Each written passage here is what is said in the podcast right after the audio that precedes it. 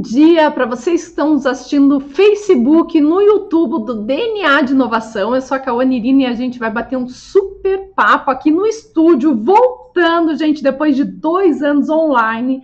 Nós estamos aqui com dois mega convidados, cheios de energia, uma, su uma super motivação para falar do que? Inovação aberta, colaboração. Mas antes de entrar no assunto, eu vou pedir que ele se apresente, começando com o Léo. Conta quem você é e depois, Diego, conta um pouquinho quem é você. Obrigado, obrigado pelo convite. Uh, então, eu sou o Léo, né, sou gerente de inovação da Coltex Têxtil. Uh, minha formação, na verdade, é em design, né, super a ver, é uma área muito correlata com, com inovação e é, trabalho né, na, na, numa indústria têxtil já há um tempo. Minha, minha carreira toda, na verdade, foi dentro da indústria têxtil. Passei pela Clamed também, que o Diego já vai contar um pouquinho também a, a, a história dele na Clamed. E hoje né, tô, estou como gerente de inovação na, na Coltex. E você, Tico? Bom dia, pessoal. É, sou gerente de inovação da, do Grupo Clamed. O Grupo Clamed hoje é conhecido muito pelas nossas bandeiras, né? Farmácia Preço Popular, Drogaria Catarinense é, em Santa Catarina e Curitiba. A gente também tem uma marca digital que é o Farmagora. Então, é um grupo grande, hoje é a sexta maior rede de farmácias do Brasil, terceiro maior varejista aí de Santa Catarina. E sou responsável pelo CLIC, que é o Clamed Laboratório de Inovações Corporativas, né?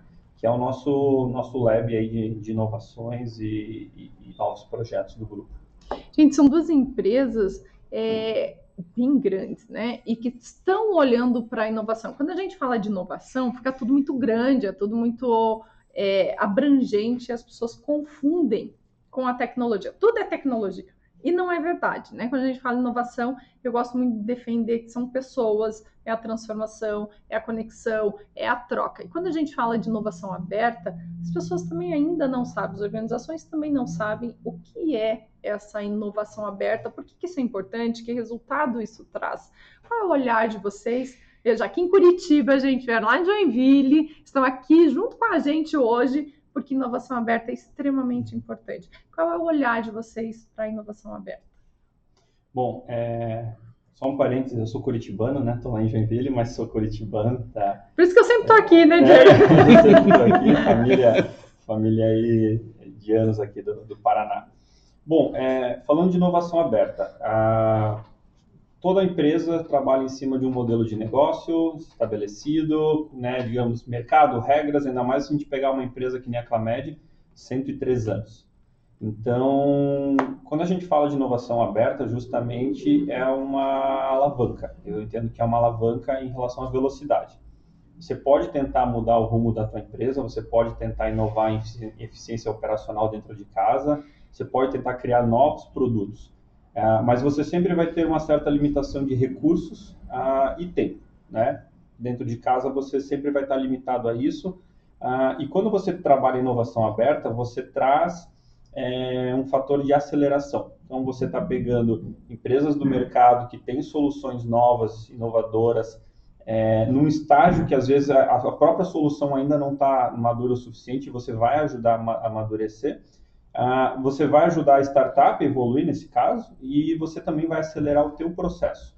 Então, acho que a grande mágica da inovação aberta é, às vezes dentro de casa você vai estar fazendo um ou dois projetos, quando você vai para a inovação aberta, você pode fazer isso de maneira exponencial. Então, você consegue maximizar o teu braço de, de inovação dentro, dentro de casa.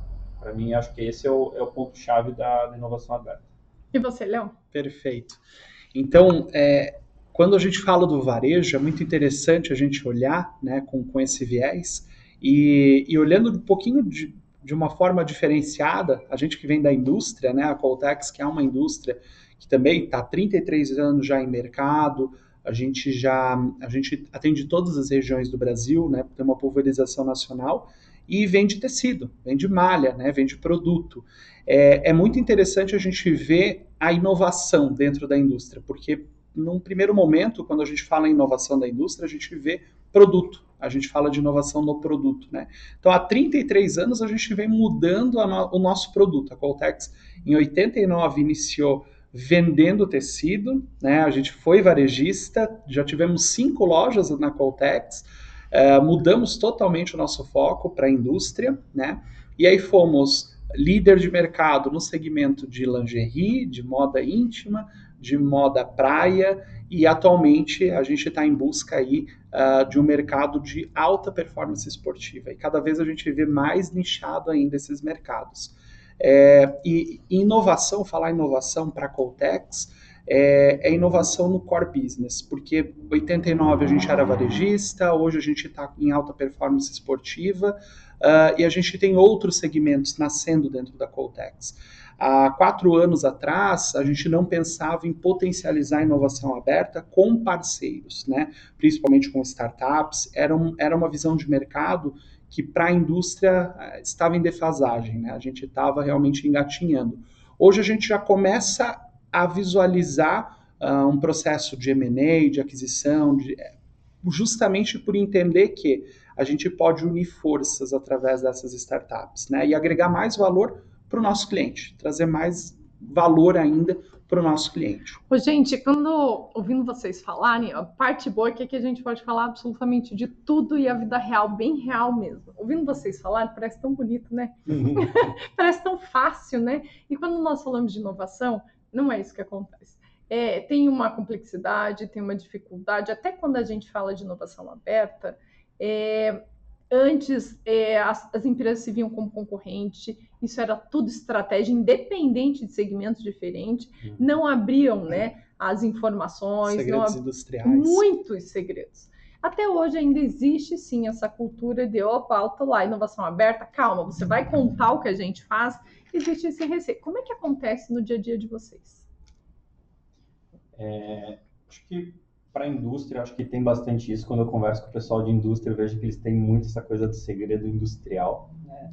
Mas eu já, eu já tive meus anos de startupeiro e no mundo de startup o pessoal é bem sincero, né? Tipo, aquela coisa, quanto vale uma ideia, né? Hum. É bem famosa essa frase, né? Vale, desculpa a palavra. Não vale nada. Vale merda. É o que todo mundo fala, né? Assim, vale merda. Vale Porque é, eu, eu, por exemplo, eu como empreendedor, eu já eu, eu sou acho que um engavetador de, de empreendimentos. Porque eu já morri com muitas, muitas ideias, ideias. Na gaveta. Na gaveta, na gaveta, é, não na gaveta, né, no bloco de notas uhum. do Word do, do, do computador. É, justamente porque se você é, não colocar em prática, você não executar todo aquele teu segredo, toda aquela tua Mas ideia, vale não vale de nada, né? E eu acho que isso acontece nas empresas também. Muitas uhum. vezes você esconde demais aquilo, você está com medo do teu concorrente, e você morre com aquilo dentro de casa, aquilo não vai para o mercado e aquilo também não. Não, não sai dali, né? Não, aquilo ali não, não funciona. E aí foi engraçado porque acho que na, na minha segunda startup eu tinha um sócio, o D'Angelo, e ele era. Ele, ele, ele, não tinha problema nenhum em contar a nossa ideia, por exemplo. E aí, para todo mundo que ele, ele, ele, encontrava, ele saía contando o que a gente não tinha. Falando de. Mas assim, vendendo, ele era o vendedor do negócio, né? E eu ficava chocado com o jeito que ele fazia isso. Falei, cara, você tá louco? E aí foi isso que levou a empresa para frente na época. Foi isso que levou o negócio da startup a acontecer. Foi realmente compartilhar com as pessoas. Por quê? Porque aí você pega feedback, você começa a fazer o processo de validação da tua ideia conversando com as pessoas. Uhum. E se aí você fala, tá, mas e uma grande dentro de uma grande empresa, cara, não, não é nada muito diferente disso. Você está num modelo de negócio atual, você está num modelo de negócio já estabelecido, mas quando você quer inovar, é o mesmo processo de criação de uma nova empresa. É, aí é o famoso, não é o empreendedorismo, é o intraempreendedorismo, mas ele funciona da mesma forma. É você levar para fora, você conversar com as pessoas, você validar aquilo e colocar no mercado. Eu acho que o que vale hoje, principalmente na inovação, é você chegar antes. Porque assim, a única certeza que você tem é que se isso for relevante, todos os teus concorrentes vão fazer, mas eles vão chegar depois de você. Então, assim, Legal, chega antes. Chegar né? antes faz diferença, porque aí sim você consegue estabelecer o teu share de mercado antes, você cria uma certa resistência na, é, no mercado, ou seja, você cria uma certa barreira porque você chegou antes e virou referência nisso. Então, acho que a, a grande segredo hoje da, da, da, inovação dentro de casa, mesmo grandes corporações, é você chegar, chegar antes. Contar não, não acho que tem, não, não vai fazer muita diferença, porque entre a pessoa saber o que você quer fazer e realmente colocar em prática, aí que vem o grande gap. Né? E a mesma coisa de startup. Startup é a mesma coisa. Não adianta nada uma ideia se você não botar em prática. Né? O difícil é colocar as coisas. Esse é o maior desafio, né? E a sua opinião, Léo? É, eu, eu compactuo com a ideia do Diego. É, o pioneirismo, né, o chegar antes, é muito evidente isso para nós. Né? É uma preocupação, de maneira geral, para a indústria, né, o segredo industrial. O chegar antes também custa caro, né, gente? Che... Quem está na frente também sempre monta no porco, né? E, e, e principalmente, é, tem uma, uma coisa muito interessante que é justamente na área de pesquisa e desenvolvimento, que é assim, poxa, eu vou chegar antes e eu vou dar a possibilidade de alguém com seis meses depois, também de ter essa, essa ideia. Porque o chegar antes, você está desbravando. Exatamente. Então é você que está pagando a conta para desbravar, para entender, para analisar, né, para validar. Exato. E aí quem chega depois já pegou tudo pronto. Aí ainda pode ser que esse depois, né, me corrijam aí ou complementem, esse depois vem aquela empresa, coloca menos dinheiro chega depois e pode dar um salto para frente, né? Com certeza. É uma, é uma falsa impressão, tá? O que a gente vem notando no mercado é o seguinte: o pioneirismo, o chegar antes, o, é, principalmente o nosso cliente, ele vê você como fonte de inspiração de tendência. Principalmente a gente que trabalha com têxtil. É, que é, é tendência pura, né? É moda, é tendência de consumo. Então, é, a gente tem até um case muito interessante que é o Omnivírus Back-Off que foi um produto que a gente lançou no meio da pandemia, foi ali meados de junho, junho, julho de 2020, em que a Coltex foi pioneira nesse produto, que foi um, fio, né, um tecido capaz de neutralizar o vírus do SARS-CoV-2.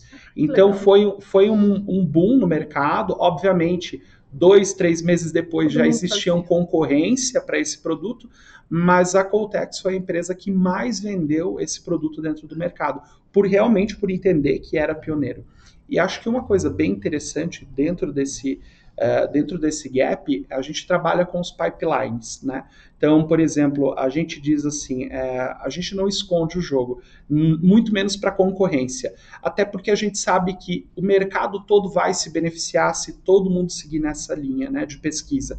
Então, a gente tem lá, por exemplo, hoje no pipeline, isso é muito aberto a gente falar para no mercado de maneira geral. Uh, desde produtos com nanotecnologia, a gente tem produtos com a base de grafeno sendo estudado.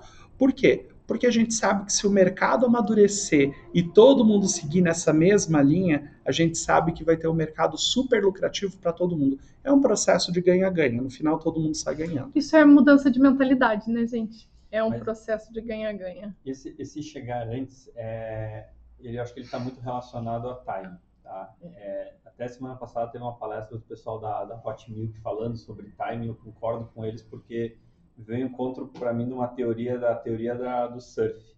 Aquela coisa, quem, quem surfa sabe, se você começa a remar antes da hora, você fica remando um tempão, gasta energia, pega a onda. Hum. Se você demora para remar, a onda passa e, e você, você não e você não não perde ou você vai entrar na onda atrasado e o cara que entrou no momento certo vai passar com preferência. então, Ô, gente, é, tem, a questão do, tem a questão é, do time, e, sabe? E assim, tipo... ó, dentro desse universo que tá tudo muito rápido, tudo acontece muito rápido, é muita informação, é, independente, né? Porque aqui a gente tem dois segmentos bem diferentes, que é a indústria e o varejo. É, qual é o tempo certo? Como é que a gente sabe que, que estamos no time certo e que nós não vamos né, nem cair da prancha, nem ficar remando muito De uma tempo coisa ali? a gente tem certeza. Né? Como que a gente sabe que está... Veja, é a pessoa certa na hora certa. Como é que nós sabemos disso? De uma coisa pode ter certeza. A única certeza que a gente tem, a gente vai errar. A gente né? vai errar. A gente vai errar. Eu acho que não tem tempo certo, tá? Para isso. É, é a gente conseguir entender, principalmente a realidade de indústria, mercado, maturidade de mercado. Às vezes, muitas vezes a gente entra com uma inovação, e aí falando mais uma vez de produto, a gente entra com o timing errado da coisa. Sabe que aqui na aceleradora, como startups, às vezes elas são sensacionais, tem uma solução incrível, os caras são muito bons como empreendedores, mas o mercado não está preparado para isso. É. E dá, eles têm a falsa, uma frustração, a falsa sensação de que nós não somos bons, nosso negócio não é bom, e não é verdade. Eles são muito bons, uhum. mas o mercado não não tem condições de absorver aquela solução ainda. E assim, gente, é, pasme, nós temos que esperar dois, três anos para dizer uhum. agora Pode ser né? Que vocês possam entrar. Esse é o tempo que você está remando, né? O problema é que remar gasta dinheiro, né? Muito, e gasta fica- energia, se né? você- Porque desanima É que também. vai da tua aposta, né? Às vezes o negócio é muito bom, tem muito potencial, você topa ficar remando mais tempo e gastando dinheiro. Para a hora que ele virar, por exemplo, virar um unicórnio e você recuperar, é, recuperar esse investimento. Mas é, acho que é, é, é difícil hoje saber re- realmente essa questão do, do tempo exato das coisas. O que eu venho percebendo, assim, ó, acho que você não precisa ficar quebrando muito a cabeça para inovar ou ficar, tentar inventar muita coisa nova. Porque tem muita coisa inventada que foi inventada no tempo errado e que não deu certo. Se você pegar as, as grandes giradas de negócio, as grandes empresas hoje em dia, elas são negócios que já tinham sido testados um, dois, cinco, dez anos atrás e não viraram e não deram certo. E alguém, no momento certo do mercado, recuperou aquela tecnologia e colocou no momento certo. Cara, você pode pegar assim, acho que Hum. todos os grandes os grandes players hoje de tecnologia, eles eles são frutos disso, de não, não foi quem inventou que fez a roda girar, É. foi quem pegou aquela tecnologia e aplicou no momento certo. E é engraçado porque você vai olhar hoje uma série de tecnologias que estão naquela fase da do descrédito, né, da tecnologia exponencial, né, que ninguém está acreditando, mas tem aquelas pessoas que já viram que as restrições que existiam na época que a tecnologia surgiu não existem mais. E aí sabem como pegar isso e aplicar um, em, em um mercado novo. É, cara, eu vou, eu vou dar um exemplo assim, ó. Vamos pegar impressora 3D, né? Impressora 3D é um negócio que, nossa, quando surgiu, a gente ia imprimir talher em casa, impressora 3D, todo mundo ia ter, né? Daí hoje virou brinquedo e está encostado lá nos, nos laboratórios, né? Mas onde é que está surgindo a disrupção lá da impressora 3D? Construção civil. Uhum. Os caras estão e normalmente é isso, né? A disrupção ela vem dentro de um segmento. Alguém viu aquele produto, aquela ideia, mas um mercado, por exemplo, a construção civil está num time de utilizar isso. A odontológica também está usando muito. É, exato. Então assim, aí vem os segmentos que fazem que se utiliza, que é necessário, né? é, exato. Então, assim, às vezes a tecnologia surge no lugar errado, ela é bonita, ela é legal, mas ela não tem aplicação.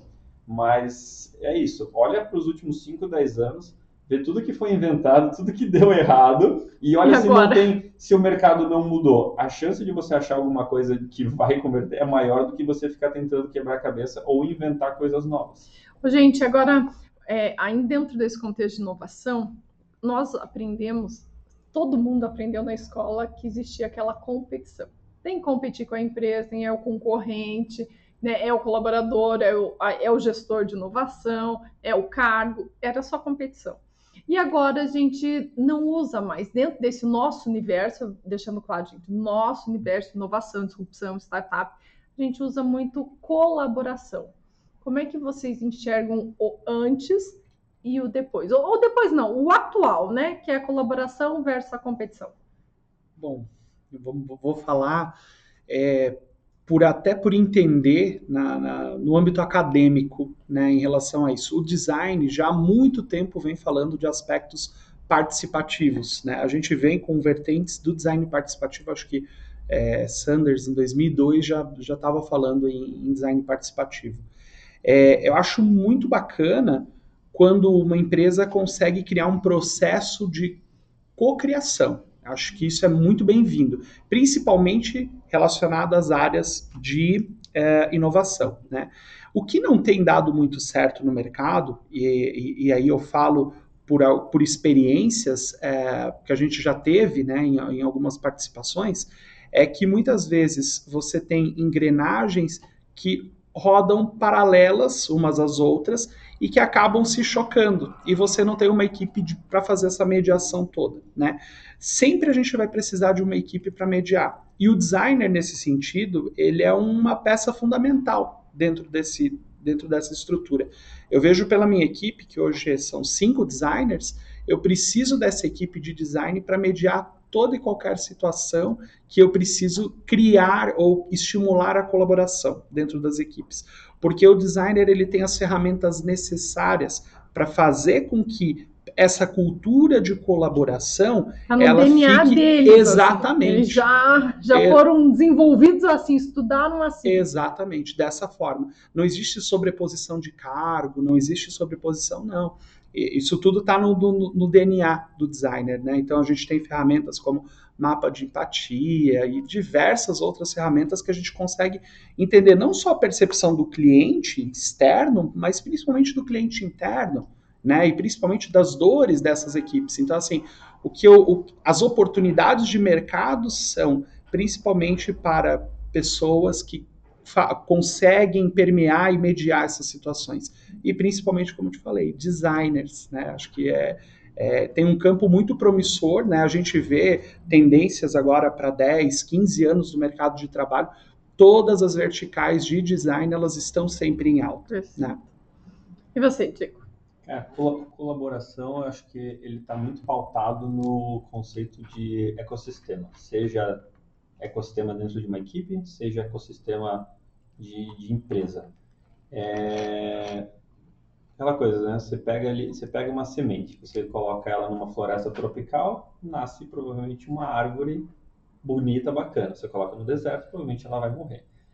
Por que, que uma foi e a outra não foi? O que, que tinha de diferença? Uma estava dentro de um ecossistema favorável, que tinha luz, tinha água, tinha terra fértil e tudo, e o outro e o outro não. Tudo isso, que todo esse ecossistema, é a colaboração que está acontecendo para que aquela semente vá, vá para frente. Então, é colaboração não falando só dentro de times, mas falando de ecossistema, de colaboração entre empresas. Acho que é, hoje, por isso que é fundamental você agir hoje dentro de ecossistema o potencial que você tem das suas ideias avançarem, dos seus projetos avançarem, ele é muito maior. Pelo mesmo motivo que a colaboração dentro de um time também é importante.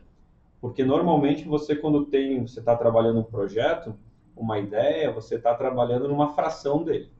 Mas quando você expõe isso no ecossistema, o ecossistema traz as, as outras as outras frações que estão perdidas ou que você ainda não identificou. Então, além do ecossistema e da colaboração acelerar o desenvolvimento é, de uma ideia, provavelmente ele melhora. Ele melhora e ele dá condições para aquilo acontecer. Dentro do, por exemplo, dentro do nosso time, quando a gente montou o time de inovação, a gente já montou um time em formato ágil. A empresa trabalha hoje com equipes tradicionais, trabalhava, porque a gente já tem várias equipes hoje em formato ágil, mas a gente montou o time de, de, de inovação justamente assim, é, para que a colaboração realmente ela gerasse mais do que é, né, aquela sinergia né, que, que, que, sai dali, gerasse mais do que o trabalho unitário.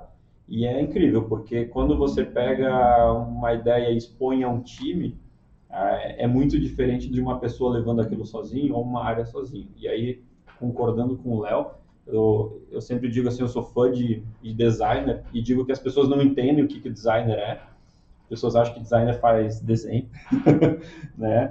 Grandes, Mas até para fazer desenho grande, já tem que ter uma mente é, diferente, né? Grandes empresas já descobriram o poder do, do, do, designer, é uma Visa que usa designer como estratégia mesmo, né, na estratégia, mas o designer, para mim, ele é o catalisador de tudo isso que a gente está falando. Hoje, eu, hoje eu trago designer para o time, porque eu sei que são bons solucionadores de problemas. E às vezes assim, não são eles que estão solucionando, mas eles conseguem pegar o time, organizar para que o time chegue na conclusão de um determinado problema. É, eu acho hoje assim, é meio que impossível você montar um time focado em inovação e novos projetos se você não tiver um designer no time. Tanto que desde que a gente criou o laboratório, a gente vem é, trazendo sempre designers e mantendo designers dentro do time. É aquela coisa, o Léo era designer do, do nosso time e contribuiu bastante aí no período que estava que tava com a gente, justamente fazendo isso, catalisando e potencializando o, o, o potencial das Sabe, pessoas. gente, que falando com vocês é, é, muito legal, né? Que é o nosso universo. Então a gente vai relacionando com pessoas afins e vai se entendendo dentro desse todo esse ecossistema. Mas quando a gente abre a porta ali, é completamente diferente. As empresas uhum. são tradicionais, as pessoas estão com medo de serem substituídas pela máquina, né? É, vão perder o emprego, existe muita competição. Então, eu penso que eu vivo em dois mundos, né? E são mundos paralelos. É, porque quando a gente está falando aqui, parece assim, não é possível, isso não existe. Né? Essa realidade não existe. Ela existe sim. mas ela existe ainda em 1% de 100. 99% ainda é o tradicional, ainda é o que está construindo, está tentando, né? já está ouvindo, existe uma consciência, mas ainda não está imersa nesse universo que nós estamos. Acho que nós estamos mais na parte boa do que na parte ruim, né? Mas quando a gente vira a, o lado da mesa, a gente vê que não é dessa forma. O que, que vocês diriam para essas organizações que só tem 1%, não de inovação, mas de mentalidade diferente, e que ainda estão imersas naquela cultura que elas aprenderam, né? Aquela cultura da competição, aquela cultura da inovação, nem inovação, mas tudo fechado, né? Da completamente competição. O que vocês diriam com a mentalidade que vocês têm de total disrupção? Bom, eu acho que assim, nesse momento, a gente estava falando em empatia no início da nossa conversa ali, antes de entrar no ar, é, vai muito da maturidade da empresa, da cultura da empresa, acho que tudo isso está muito ligado, mas principalmente do, uh, do organismo norteador. Vamos falar do C-level da empresa. Eu acho que é necessário que a gente tenha uh, alguém tracionando, batendo no peito e dizendo assim: olha, a gente vai ser uma empresa que vai investir em inovação, que vai investir uh, em um novo canal, né? É, precisa ter alguém para padrinhar esse filho, né? Porque se não tiver alguém para padrinhar, a gente tem muita resistência e por si só o negócio pode morrer, né? E a inovação pode morrer por ali. Então, acho que é, é importante ter alguém sempre apadrinhando esses, esses projetos, principalmente no sentido de inovação. E o que eu sinto no mercado é que cada vez mais, é, e isso é excelente, né? Uh, é, CEOs, né, diretores, uh, presidentes de corporações estão buscando isso. Né? A gente comentou em relação a associações, né, associativismo, coisas desse tipo, em que a gente vê que esses diretores, CEOs, eles estão conversando entre si. Né? E principalmente quando dá certo, chama a atenção deles. Né? Ah, poxa, na empresa X deu certo, eles colocaram lá uma área de inovação, trouxe resultado para a empresa, né? E aí quando traz resultado, vira esse case marcante, né? Então a gente tem alguns cases de, opa, deu resultado para a empresa, trouxe né, um, um, um, produto ou trouxe um novo canal, representa em X% de aumento de faturamento. Eu acho que é isso que vai vender, né? A gente brincava, quando eu trabalhava na Clamed, né, com o Diego, a gente brincava qual vai ser o projeto do ano que vai vender o próximo ano, né? E é basicamente é isso, né? Qual vai ser o projeto de sucesso desse ano de 2022 que vai vender a existência de 2023 da área da equipe de inovação, né? Eu essas pessoas que estão ali que você fala, né, que estão no modelo tradicional, eu acho que eu sou um pouco mais otimista, já estou um pouco mais otimista nesse ponto, tá? Chamo isso de perfil adaptado. Para mim, assim, essas pessoas, elas já elas são diferentes do que elas são dentro da empresa. Só que por estar dentro de uma cultura de X, elas adaptam o perfil delas. Porque quando você pega essas pessoas e leva para um ambiente diferente e você tira elas do ambiente atual, aí você se surpreende e fala assim, cara, mas esse cara não tem nada a ver com o que ele é na empresa. Você, você fala assim, pô, mas hum. o cara nossa, o cara é descolado, o cara gosta de. Você fala, cara, mas na empresa o cara é mó ajeitadinho lá, não fala quietinho. Então, assim, eu sou mais otimista porque, assim, as, acho que as pessoas já mudaram bastante, as pessoas que já evoluíram, mas como elas ainda estão inseridas dentro, aquela coisa, né? As pessoas são bolinhas e estão inseridas dentro de cubo, né? O cara vai se espalhando e né, vira um cubo, né? Então, por isso, acho que talvez as grandes corporações não entendem o poder da mudança do ambiente físico mesmo. Às vezes a gente fala assim, é. pô, vamos mudar o ambiente, vamos, cara, colocar cor nas paredes, ah, pô, vai gastar dinheiro, vai fazer... Não, mas é porque as pessoas, elas reagem a, a, a, a estímulos, é. exato. E se você está num ambiente é, mais descontraído, naturalmente você adapta menos o teu perfil para aquele ambiente que está... E aí você começa a a fomentar a inovação, as pessoas começam a entender que elas têm mais liberdade.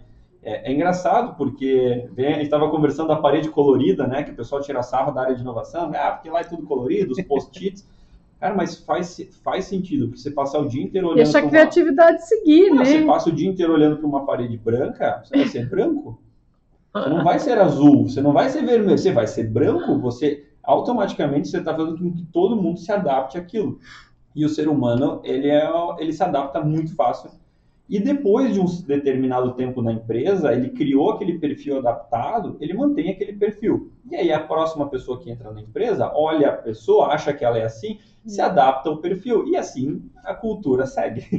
Por isso que se você, se você não tiver uma cultura um pouco forte até nesse aspecto de falar, cara, mudou o ambiente. E o primeiro lugar é o ambiente, é o espaço físico, físico. mudou o ambiente ali você tem uma quebra de paradigma que as pessoas começam a entender, cara, alguma coisa mudou, tá? E o que mais pode ter mudado? E aí você começa a ter uma quebra de... A gente, dentro da empresa até, a gente fez uma movimentação, a gente estava fazendo ali uma, uma, uma, quebra de ambiente, uma, uma modernização de ambiente, só que aí veio a pandemia e mandou todo mundo para casa. Daí a gente né, parou, parou, parou, parou tudo. Então, Agora que a gente está assim, né, retomando mais o dia a dia, eu acho que também lá é um momento importante da gente voltar a fazer isso, porque realmente é, se a gente adapta demais o perfil da pessoa para né, a cultura da empresa, você perde todo o individualismo, toda as, a, a, colaboração que ela pode ter, todas as insights, as ideias, ou seja, você não fomenta um ambiente de, de inovação, você vai fomentar um ambiente de execução que é fazer o que você sempre fez, da maneira que você fez, provavelmente é, é, com eficiência operacional, porque é o que se preconiza, é o que, né, é o que sempre, principalmente na indústria, né, a indústria né, entrou área de qualidade, Seis Sigma, cara, eficiência operacional, Lean Manufacturing, vem aquela coisa, né, cada vez mais com menos, mais com menos, mais com menos, e mas as pessoas estão pensando mais com menos dentro da mesma coisa, do mesmo modelo de negócio. Aí vem uma empresa concorrente com um modelo novo, disruptivo, e com uma margem maior, sabe? E aí você ficou para trás. Esse é o grande risco. Né, Gente, nós estamos chegando aí no finalzinho do nosso bate-papo. Passa muito rápido, né? Tem uhum. muita informação, é muito conteúdo, mas não dá para falar em meia hora. Vou pedir para, antes da gente encerrar, dá uma dica aí de livro que vocês leram e que fez diferença em todo esse processo. Olha, se o se for o mesmo que o. Porque foi indicação do Diego. Putz, se eu, se eu, falar, eu vou deixar é ele bom, falar. É bom mesmo, vou deixar ele tá falar antes. Pode ser. É, é, é, foi indicação do Diego, mas acho que foi um livro que me marcou muito. É, são dois, né? Mas assim, um que me marcou demais foi Organizações Exponenciais. Ah, eu já sabia, ele aqui também. Ele já sabia que eu ia falar, porque foi indicação do Diego. É, mas assim foi um livro que me marcou demais assim foi foi mesmo aquela virada de chave né eu acho que um outro livro, fugindo um pouquinho da, da, da, da teoria de inovação, mas acho que faz a diferença como maturidade, como equipe, foi o Antifrágil também. Então, ah, ouvi falar mesmo é, desse livro, foram dois, ele é muito bom, né? Foram dois livros assim é, que... Verdade. Vou ler o Antifrágil, eu não li. Dois anos, é, dois anos é, daqui para cá foram Mudou. livros que me marcaram e que mudaram bastante. Assim. E você, Diego? É, acho que teve um, teve um bem legal que é o Hard Things About Hard Things, que é o lado difícil das coisas difíceis, que é um livro que mostra assim a realidade das, da, na, das startups lá na bolha do ponto .com americana, assim, que tipo é, é, é legal, vai falar bastante de empreendedorismo, dificuldade, e tudo mais. Teve aí o, né, organizações exponenciais, mas assim só para destacar um que eu recomendo é o Doing Agile Right, né? que é o é, é, é, fazendo o ágil certo, é, transformação sem caos. Uhum. É um livro bem recente, novo, ele foi traduzido há pouco, acho que ano passado, e ele mostra, assim, é um livro baseado em pesquisa, então ele criou, eles pegaram uma base muito grande de empresas que implantaram o ágil e deram errado, e deu errado. Então, tipo, não é, faça, é, né? Muito não do que deu errado. E aí eles trazem ali uma, uma verdade sobre o ágil sem aquela coisa de, de, de religião, assim, de, de, de ágil, assim, de extremismo de, do ágil, sabe? Cara, usa para o que serve, não usa para tudo. Não querendo enfiar ágil de ponta a ponta na empresa. Hum, Coloca nas áreas certas, porque nas áreas certas vai funcionar. Ele, ele, vai, ele vai funcionar. E aí, só para fechar, comecei a ler um agora que é o Outlier, também recomendo, porque o início do livro já está bem legal. Muito legal, gente. Obrigada pela participação de vocês. Nós estamos aqui abrindo uma temporada né, no estúdio, pessoal, presencial. Fazia tanto tempo que a gente não tinha né, essas visitas. Então, a gente está abrindo com chave de ouro. E ficamos por aqui nessa sexta-feira. Desejamos um excelente final de semana aí, exatamente como começou a nossa sexta-feira. Eu deixo com vocês agora. Obrigado. Obrigado. tchau, gente. Tchau, tchau.